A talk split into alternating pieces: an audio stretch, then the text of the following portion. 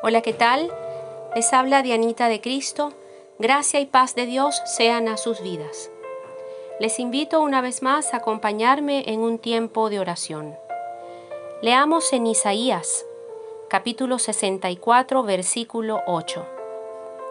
Oh Señor, tú eres nuestro Padre, nosotros el barro, y tú nuestro alfarero. Obra de tus manos somos todos nosotros. Esto ha sido una súplica de restauración para vidas rotas, porque ¿a quién más acudiríamos? Estas palabras son el resultado de un reconocimiento de la imperiosa necesidad de Dios, una súplica que hace el profeta Isaías y que podemos hacer nosotros también como hijos a nuestro Creador y Padre Celestial, para que nos ayude. El profeta le reconoce a Dios en versículos anteriores al que les comparto, que el pueblo ciertamente se había descarrilado y que su comportamiento no había sido el más idóneo. Nosotros, la humanidad, puede que también hemos venido haciendo las cosas muy mal, y el único que puede restaurar nuestras piezas rotas es Dios. La Biblia nos está diciendo que Dios es el alfarero y nosotros somos el barro. Es decir, Él es nuestro creador y Él es quien puede deshacer lo que se dañó o que dañamos y arreglar lo que está mal y volver a ser nuevas todas las cosas. Si estamos abiertos a su voluntad en nuestras vidas, Él es todopoderoso y nos sana y moldea, cura y transforma. Él es quien endereza y santifica nuestro andar.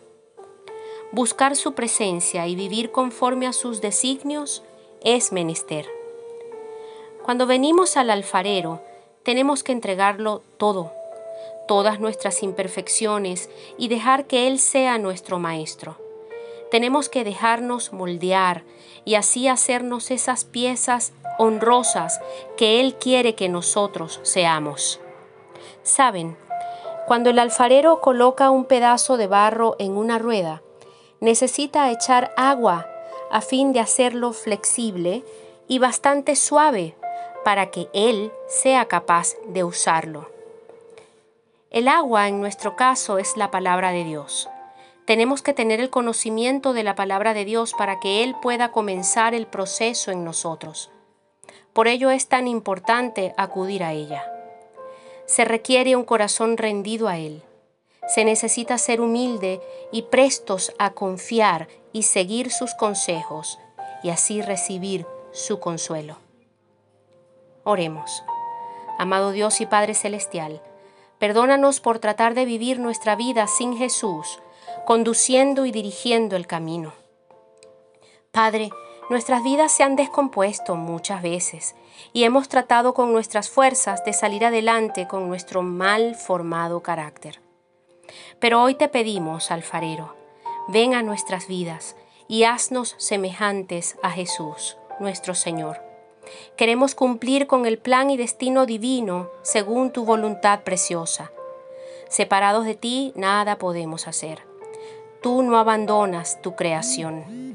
Ven, alfarero, somos obra de tus manos, somos tus hijos, ovejas de tu prado.